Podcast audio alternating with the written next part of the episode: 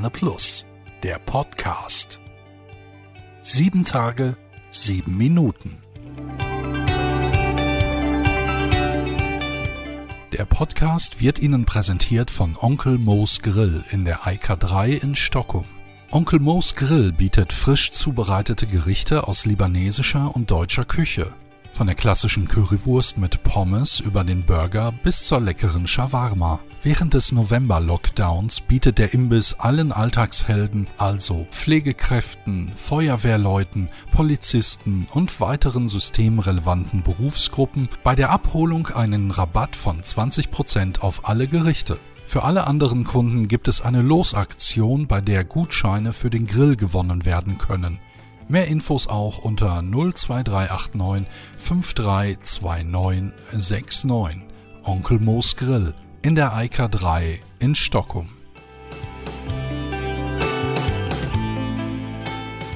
Vereidigung. Amtskette bleibt fünf weitere Jahre bei Lothar Christ. Seinen nunmehr dritten Amtseid legte Bürgermeister Lothar Christ am Dienstagabend in der konstituierenden Sitzung des neuen Werner Stadtrates ab.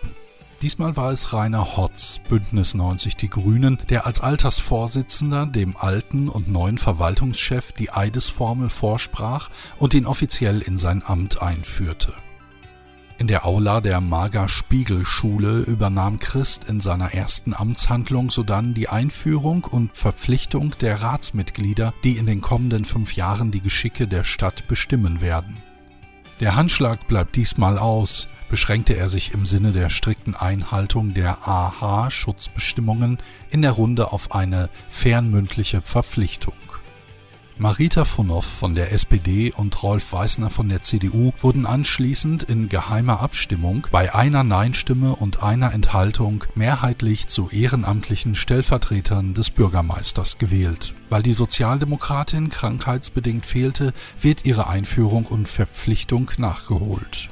Rolf Weißner sah in der Übertragung des Amtes Anerkennung und Verpflichtung zugleich. Den Glückwünschen an seinen neuen ehrenamtlichen Stellvertreter schloss Lothar Christ seinen Dank an dessen Vorgänger Gudrun Holtrup von der CDU und Ulrich Höldmann von der SPD an, die in der vergangenen Amtsperiode für eine gute Repräsentation der Stadt gesorgt hatten. Glückwünsche gingen auch an den CDU-Fraktionsvorsitzenden Willi Jasperneite, der am Vortag zum Stellvertreter von Landrat Mario Löhr von der SPD bestimmt wurde.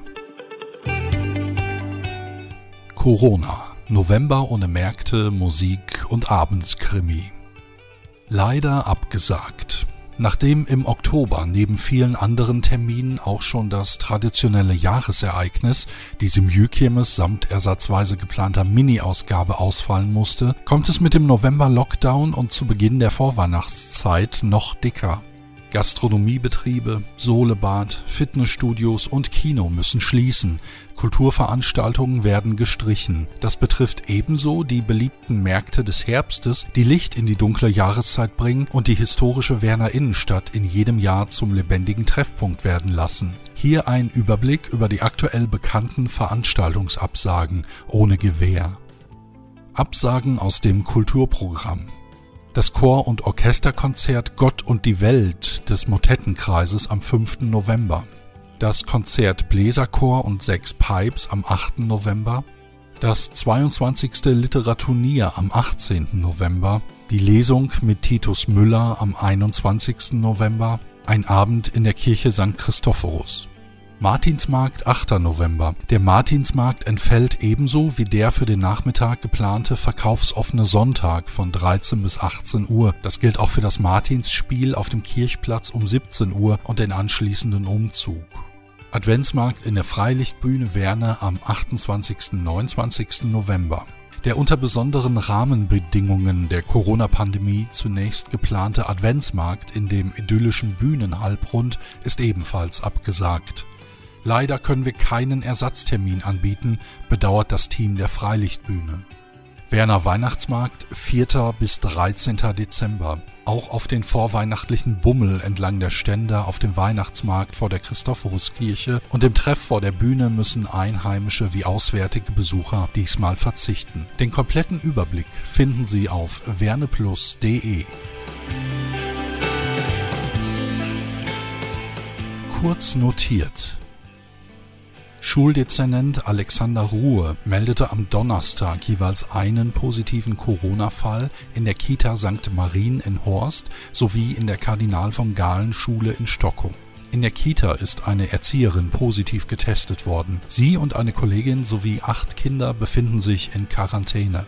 Die Testungen sollen laut Alexander Ruhe noch in dieser Woche durchgeführt werden. Ein Schüler der Kardinal von Galen Schule in Stockholm wurde jetzt ebenfalls positiv getestet. Mehr dazu auf werneplus.de.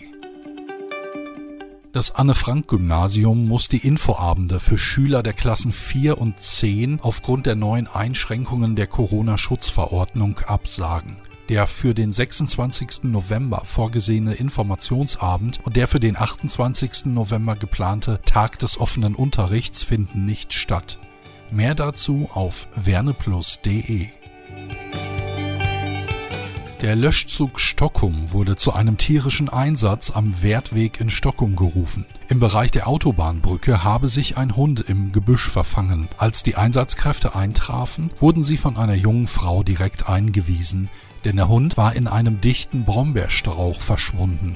Mit verschiedenen Gerätschaften verschaffen sich die Kameraden Zugang und befreiten den Hund aus den Dornen des Gebüsches. Nach 45 Minuten konnten wir den Hund munter und gesund dem Frauchen übergeben, so Zugführer Christian Rasche. Diese und weitere Nachrichten aus unserer Heimatstadt lesen Sie auf werneplus.de. Ich bin Magnus See, kommen Sie gut durch die Woche.